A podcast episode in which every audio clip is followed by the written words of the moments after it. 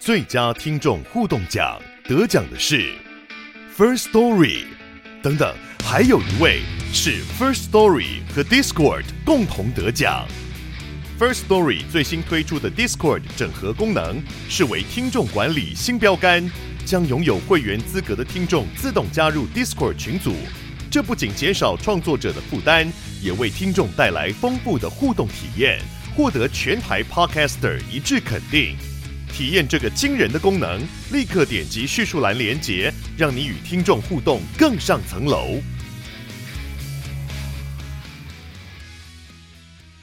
好大家好，我是苍哥，欢迎回到苍哥的 Podcast 啦。那哎，有好久没有录 Podcast 的感觉哦。其实上礼拜我去了冲绳一趟哦，那去了冲绳一趟，因为出国嘛，你就没有办法录 Podcast，那没有办法录 Podcast，所以大家应该听得出来，我上礼拜跟兽医师的访谈哦，那一集是事先先录好的，所以这是创作者常常都会做的事情啦。我们为了以防万一哈，都要有一些备用的集数哦，不管是备用的影片、备用的 Podcast，你都事前可以先把它录起来哦，等到真的有紧急状况，例如说你要出国。哦，或者是当周真的太忙，你没有办法如期的拍摄的时候，你至少有一些备用的片源、备用的音档撑着这样子。那我这次去冲绳，嗯，其实蛮多心得可以跟大家分享的哦。首先，呃，我觉得冲绳真的是一个呃蛮适合台湾人去玩的一个地方。第一个，它距离非常的近哦，这个搭飞机一个多小时就到了哦，所以非常的方便。那再来冲绳这个，不管是你自驾哦、跟团，或者是你单纯在那霸市哦想要逛街哦，我觉得它可以满足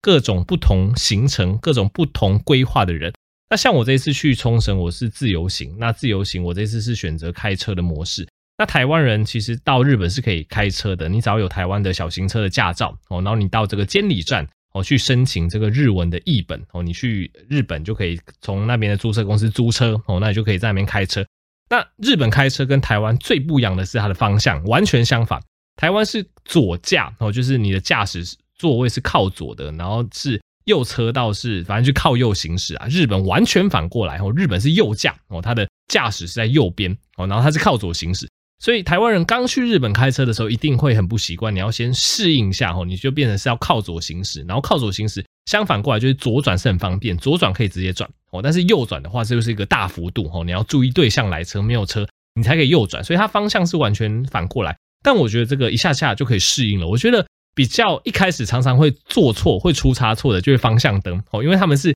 右驾的关系，所以他们方向灯跟雨刷你手那个拨杆的位置也是跟台湾完全相反哦。因为正常就是在台湾的话，左边哦，你左手操控的是方向灯嘛，右手操控的是雨刷。然后在日本右驾就完全反过来哦，右手操控方向灯，左手操控雨刷。所以相信每个台湾人去日本开车哦，一开始一定都会做一样的事情，就是你要打方向灯，然后开成雨刷，你就会吓到对面的这个开车人，他们一定很习惯了，就想说这又是死框框客这样子。我一开始也就是打错，不过打错个三四次之后，之后就会习惯了。那比较好笑的是，我在日本就开了四天的车。回来台湾，因为我已经习惯日本的右驾，结果我回来台湾，我第一次打方向灯，竟然还打错，打成雨刷。对，你就知道其实人体的适应力还蛮快的这样子。那很多人会担心说，哎，去日本不习惯这个开车方向怎么办？其实我觉得大家真的不用担心的，因为日本的车真的很好开，应该说日本的道路哦，对这个驾驶非常友善。你真的去日本开完车之后，才知道台湾的交通是多么的混乱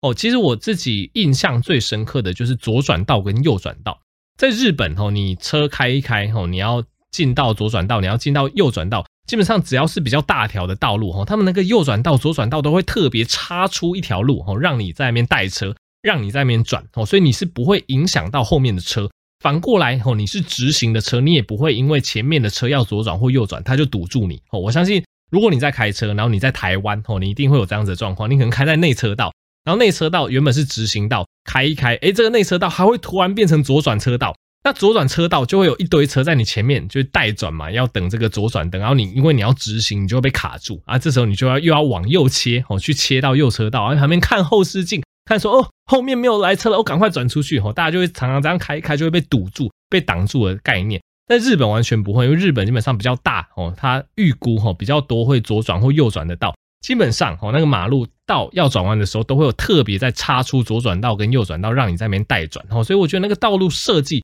是非常好的。那在日本的开车的礼仪也非常好。那大家应该都知道，他们非常礼让行人。那再来就是他们跟前车的车距都是保持一定。然后比较更印象深刻的是高速公路上，因为大家也知道这个高速公路的内车道理论上是当成超车道使用哦，就是你要超车，你再转进内车道超车，超完车你要赶快换到外车道，这其实是一个内车道的一个规定。可是在台湾不是，在台湾很多人就是堵着内车道，而且他可能也开不快，他就堵在那边，变成大家要去闪他。那在日本哦，我去开那个冲绳的高速公路，哇，他们内车道真的常常没有车。大家都很乖的开外车道，而且他们高速公路的速限老实说不快，只有八十公里而已。然后大家都开外车道，你会发现，哎，内车道都没有车哈。如果是台湾的话，内车道一定塞满了车，然后就变成反而是我这个外国人，我常常会开到内车道去超外车道的车哈。然后虽然说超的过程中会有一点超速，但是日本人他们也不太照相。我稍微查一下这个冲绳相关的法律，他们说，哎，如果这个高速公路上或一般道路上要照相，他们一定要提前哦立一个牌子跟你说哦，前方有这个违规取缔哦，大家注意你的车速哦。那反过来说，如果你没有看到这个状况，你就不用担心被照相，因为就真的没有在照相。所以有时候你会反过来想说，台湾那么多测速照相，那么多速限，那么多就是要抓你这个超速的东西，它真的有用吗？我有时候很怀疑啦，因为。台湾的路上那么多测速照相，结果交通事故还是一大堆哦。其实我觉得主要还是跟道路的设计以及开车的一个礼仪，我觉得这个反而比较重要哦。你像日本人那样子，我去冲绳，我没有看到任何一次测速照相哦，然后我也没有看到任何一次开车的事故发生哦。那大家都非常礼让哦，然后道路设计也非常好，你到那边你就知道，哎，你要转到左转道，你要转到右转道哦，整个设计都非常厉害，然后那个道路也会用红色。绿色哦，这个一看就知道，哎，你到这个区间，哎，你可能要注意你的速度，你要小心追撞哦。那个道路设计的是非常好，那我觉得台湾这一部分真的可以学一学啦。我觉得这是非常大的一个不同。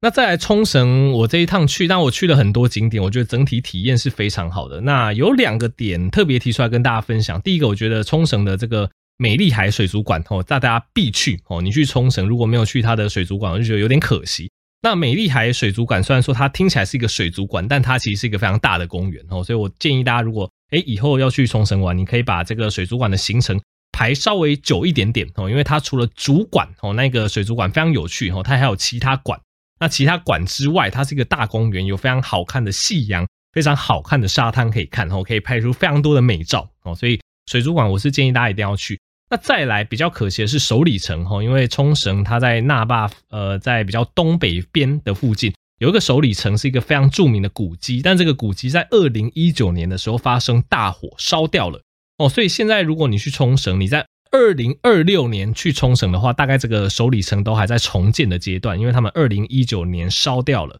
那现在都还是在紧锣密鼓的重建，但是首里城附近的公园还是非常的美，因为他们烧掉就只有中间那个城区而已哈，附近的公园还是可以逛，还是有很多古色古香的东西可以拍照，然后你也可以进到首里城里面参观哈，这个门票也蛮便宜的，我记得五百元哦，因为它是一个重建中的首里城，其实你看不太到什么东西，但是它很贴心的，或者是他们非常有智慧的去把整个重建过程弄给观光客看。变成另外一个，就是可以收观光客的钱，然后带大家看说，哎，他们去怎么重建这个首里城哦？那个时候有哪些东西没有被烧掉哦？他们有去复位，然后他们哦，整个复原的一个建设是怎么样的进行哦？你就可以沿着那个走道去看哦，里面的工班是怎么施作，怎么去复原首里城这个遗迹哦。所以如果你对首里城比较有兴趣，我会建议大家可以到二零二六年之后再到冲绳哦，因为他们目前。表定二零二六年这个首里城被烧掉那个地方可以重建完成哦，但这个我相信到时候新闻都会报哦，所以如果你对于这个名胜古迹没有那么感兴趣，我是觉得冲绳还是值得一玩哦。啊，如果你去冲绳，你真的非常想要看那个首里城，你想要看重建好的样子哦，大家可以二零二六年之后再前往，不然我觉得冲绳其实真的很好玩啊，因为我从开车从这个东北方那个古宇利岛哦玩到这个水族馆。然后玩到中间就是恩纳村，然后再一路往下哈，再到南边这个纳霸市，然后还有到更南边的一个鱼市场哈。我觉得整体行程规划起来玩起来是蛮惬意的，给大家参考。OK，那上上一集 Podcast 有跟大家讲到所谓的急性蛋白质中毒，AKA 兔子饥饿症。那因为那一集因为时间上的关系啦，没有给大家就解释太多关于这部分的议题。但事后真的蛮多人敲网或者是留言说，希望讲更多关于这个急性蛋白质中毒的议题。但因为他们就怕怕的，因为他们就是因为健身的关系会摄取比较多蛋白质。但我还是先把前提拿出来讲一下。其实大部分的人你是不会达到所谓的急性蛋白质中毒的一个状况的哈。要达到急性蛋白质中毒其实很困难，然后它必须要说你这个吃的这个蛋白量哦，蛋白的总热量，它占你一天当中总热量的五十 percent 以上，而且持续一到两周，一直都这样子吃，才可能会产生所谓的兔子饥饿症，就是急性蛋白质中毒。如果就算你是健身者吼，你每天每公斤你摄取到两公克或是二点五公克的蛋白质，其实，在你有吃其他的碳水或其他油脂的状况下，其实都不会造成所谓的急性蛋白质中毒吼。所以这个是要先提出来让大家安心的一个点哦，急性蛋白质中毒是不会那么容易产生的。好，那么回过来我们讲一下它的历史典故。历史典故要从这个公元前一百五十年说起哦。这个公元前一百五十年，那个时候罗马攻城战的时候，罗马士兵他们在围攻西班牙的城市。那罗马士兵因为那个时候也没有什么军粮啊，没有没有这个科学化的一个东西，所以他们要找东西吃嘛。他们那个时候就发现说，哎，战场上或者是附近丛林里面有很多兔子，所以他们抓很多兔子来吃，以兔肉当主食哦。而且因为就是当时的这个环境也没有那么好，他们就只吃兔肉。没有吃其他的食物，那结果发现说，哎，这群士兵他们在只吃兔肉的情况下，哎，一段时间之后，竟然发生了严重腹泻、严重拉肚子，最后甚至死亡哦。所以这就是为什么急性蛋白质中毒会被称之为兔子饥饿症，原理就是因为这群士兵他们只吃兔肉，最后发生这样子的状况。好，那后来当然科学越来越演进，我们就发现说，哎，其实当你身体没有摄取足量的碳水化合物或脂肪，你只吃蛋白质，因为这时候蛋白质它分解之后，它要去转换成各个能量哦，去供你身体使用。但是蛋白质它在代谢的过程中，它会产生所谓的含氮废物。含氮废物对我们身体是有毒的哦，所以当你摄取大量蛋白质，但你没有摄取其他营养素的时候，这个含氮废物它会造成你身体代谢不及，哦，就会产生对身体的毒性哦，所以就会这个头晕啊、想吐啊、呕吐啊、拉肚子，甚至严重到会死亡哦。那有些人听到这边就说：“哎、欸，苍蓝鸽，可以你说这个急性蛋白质中毒叫做兔子饥饿症？哎、那如果我是素食者，我吃一大堆这个素食的蛋白，吼，我吃一大堆豆制品，吃一大堆坚果，吼，那这样子会不会有问题？哎、欸，这个冷知识我可以补充给大家知道：如果你是素食者，你只吃植物性蛋白的食物来源，你是不会发生蛋白质中毒的哦。哎、为什么？哦，这其实呃，如果你稍微了解食物的营养组成，你就知道。因为我们刚刚讲，之所以发生所谓的蛋白质中毒，哦，一开始那群军人他是只吃兔肉，兔肉它是一个非常瘦哦，几乎只有蛋白质的肉品，它没有其他的太多的脂肪哦，它也没有什么碳水，所以它产生了急性蛋白质中毒。可是今天如果你是以植物性蛋白质为主食的话，植物性蛋白质的来源有哪些？包括这个毛豆，包括这个黄豆、大豆，包括这个坚果，包括这个菇类。你会发现，以上这些食物，它除了植物性蛋白之外，它也有其他丰富的碳水化合物跟脂肪。那我们以这个黄豆制品为例，黄豆制品，我们之前常常跟大家推荐，你可以喝无糖豆浆当成你这个蛋白质来源。无糖豆浆，如果大家有兴趣去便利商店看一下，你会发现无糖豆浆的营养组成，除了植物性蛋白质之外，也富含蛮不少的，其实还不少哦，碳水化合物跟脂肪。所以，我们刚刚讲的，不管是坚果，不管是菇类。不管是豆制品这一类植物性蛋白质来源，如果你摄取原型食物的话，其实你也会摄取到碳水化合物跟脂肪，所以你是不会造成所谓的急性蛋白质中毒的。但是有一个状况是例外，如果如果你只吃植物性蛋白粉，那可能还是会出事情，因为植物性蛋白粉，管它是豌豆做的，管它是这个黄豆做的，因为它是蛋白粉，所以它在这个加工精制的过程中，它已经大量的去除它的碳水化合物。它已经大量的去除它的脂肪，所以就算是植物性的蛋白粉哦，那个蛋白粉基本上哦，它的这个组成也是以蛋白质为主哦，它的碳水化合物跟脂肪是非常少的。所以如果你是吃植物性蛋白粉哦，那你可能就要小心，你只吃这个当主餐，你其他东西都没有碰的话，你还是有可能会发生蛋白质中毒的哦。所以这个大家要特别注意。所以其实之前一直跟大家提醒啦，不管是这个乳清蛋白哦，就是动物性的这个蛋白粉。或者是植物性的蛋白粉，我都推荐把它当成就是所谓的营养补充品就好。它的定位是所谓的补充，就是如果你真的蛋白质吃不够，你有在健身，你有在增肌，或者是你有在减脂，诶，你想要用这个额外 CP 值比较高的蛋白质来源去补充你的蛋白质，我觉得是可行的哦。不管你挑植物性蛋白粉，或你挑乳清蛋白，我觉得都没有问题，但它只能是辅助。你其他的正餐，你其他的碳水、其他的脂肪、其他的一些肉类或是植物性蛋白的，像黄豆、毛豆这一类食物，你还是要吃。你的饮食在均衡摄取的状况下，你额外补充蛋白粉是不会造成蛋白质中毒，这个大家真的不用担心。除非，除非你真的，你真的，譬如说有些我知道有些减重课程或怎样，他们是真的很极端，就叫这个患者或叫学员就一直吃蛋白粉，然后那个状况真的要小心哦。如果你只吃蛋白粉，是有可能会产生急性蛋白质中毒的，所以这点给大家参考。所以总结来讲哈，如果你是均衡饮食，你只是靠蛋白粉去额外补充你摄取不到蛋白质，我觉得这种人你真的不用担心自己会蛋白质中毒哈。基本上你每天每公斤的这个蛋白克数小于每天每公斤二点五克，你都不太需要担心蛋白质中毒了。哦，那基本上我们讲二点五克，是因为研究已经跟你说，你每天每公斤摄取超过二点五克的蛋白质，对你身体来讲，其实大部分都浪费掉了。哦，一般人来讲，只要每天每公斤零点八到一克以上，其实就够了。那最多不建议超过二点五克。好，那以上知识补充给大家参考。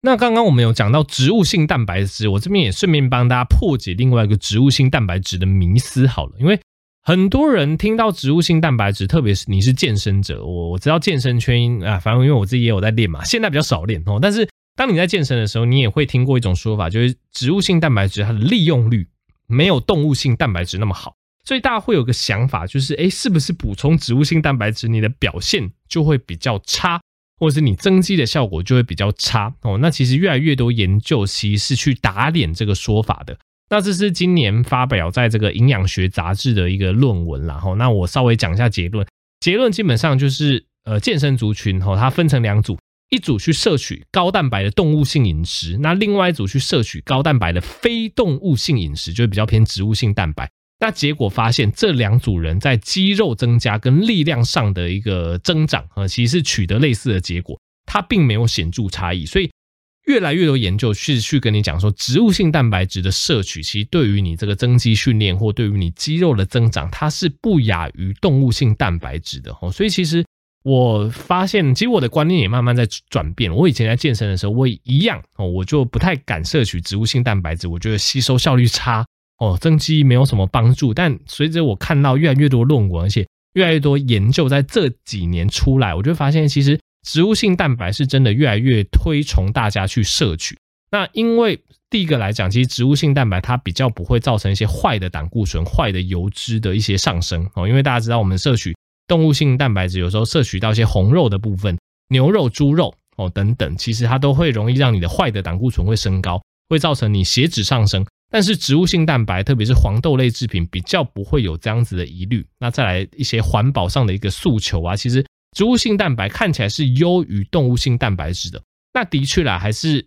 我们该有的利弊还是要讲。的确，人体的吸收上，植物性蛋白质的确会比动物性蛋白质还要差哦。例如说，例如说，你摄取二十公克的蛋白质哦，一个是植物性蛋白，一个是动物性蛋白。动物性呢蛋白那一组哦，如果你摄取二十克进去哦，它可能可以几乎被你身体完全吸收。但是在植物性蛋白那一组哦，如果你摄取二十公克的蛋白质下去，也，可能身体的吸收率会打个八折等等。所以如果你要弥补这个不同的话，你就变成植物性蛋白，你摄取的时候你要摄取多一点点。而且这样子其他的好处就是我们刚刚讲的，可以让你身体的坏胆固醇、血脂或者是发炎的状况不会因为摄取动物性蛋白而增加哦。所以总之我会觉得说。诶，如果你不是一个疯狂的肉食主义，大家可以越来越在你日常生活中的一个饮食哦，不管是食物来源的摄取，或者是蛋白粉当成补充，我觉得 OK 啦。那我觉得我还是要强调，你平常食物来源的摄取，诶，其实你可以开始多一些植物性蛋白的部分，包括刚刚讲的这个黄豆类制品、毛豆类制品、菇类坚果，或者是藜麦哦，藜麦或者是蕎麦面哦，其实这一类碳水化合物它也含有丰富的蛋白质。大家都可以慢慢的去把这些全谷类食物，把这些菇类，把这些豆类加进你的食物组合里面。诶，其实现在研究发现，诶，其实这样子摄取对于你增肌，对于你减脂，对于你的肌肉构成，大家真的不用有一个迷思说，诶，觉得吃植物哦，你就会这个肌肉练不好，你就长不壮。诶，其实不会，发现这样子的摄取对你健康是有大加分的哦。所以以上分享给大家参考。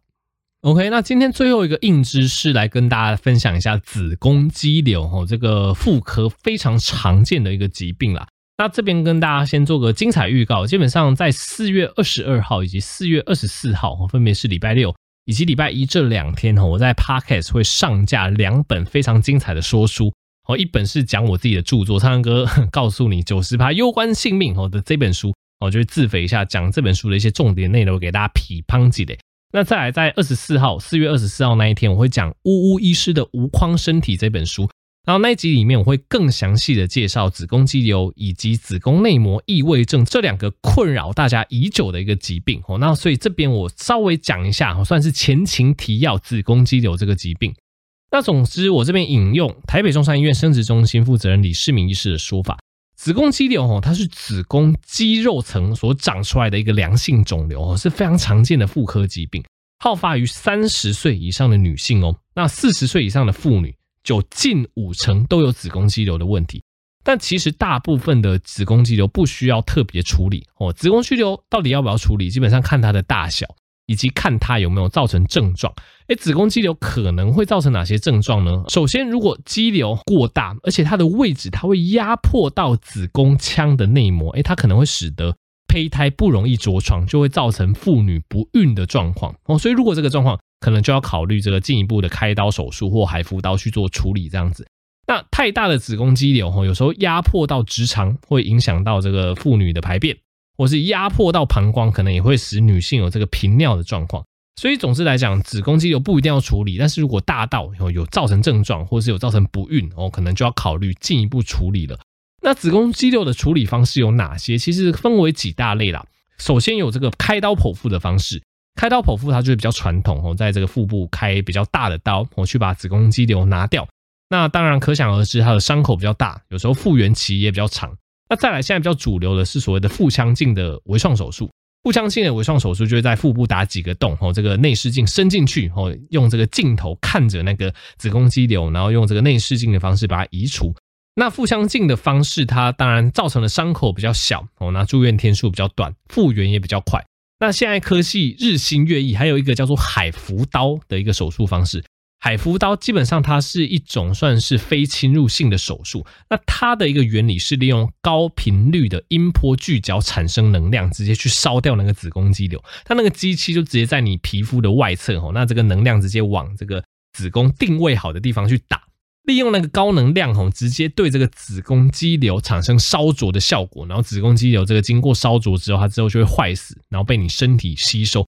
它是一个完全是无创的手术，就是你皮肤是没有伤口的吼，它就直接用这种远距离吼定焦、远距离吼这个高能量的音波聚集，就可以达到类似吼去治疗子宫肌瘤的效果。那这个效果一样是相当的不错啦。那有人可能会有疑问，诶，切除子宫肌瘤之后，如果想要怀孕，诶，大概修复期是多长？那如果是传统开刀手术哦，因为这个伤口比较大，大概是六个月的时间，你要让子宫完全复原。那我们刚刚提到那个海扶刀，因为它是没有伤口，所以它的恢复期仅需要三个月左右，就可以重新尝试怀孕了哦。所以总之，我觉得科技日新月异啦。那如果你有子宫肌瘤哦相关的困扰哦，这样就可以去判断一下，就是诶，到底这个肌瘤的大小。有没有造成症状？大概利用这些方式，那医生会去决定说有没有需要动手术，会跟患者讨论。那手术方式现在选择也越来越多，有这个比较传统的大刀，有内视镜，也有这个海扶刀。当然，每一种手术方式它所适用的这个肌瘤大小、肌瘤位置可能都不太一样。但就会科普给大家知道，现在手术方式日新月异啦，有越来越多种选择，大家也不用因为罹患子宫肌瘤就觉得非常担心。好，了这集就到这边啊！希望我的频道就持续订阅啊！那如果觉得这一系列医学分享有帮到你，也可以把这个 podcast 分享给更多人知道。那也可以支持药师健生活保健食品，输入这款码不 pick 有九折优惠。我们就下集再见喽，大家拜拜！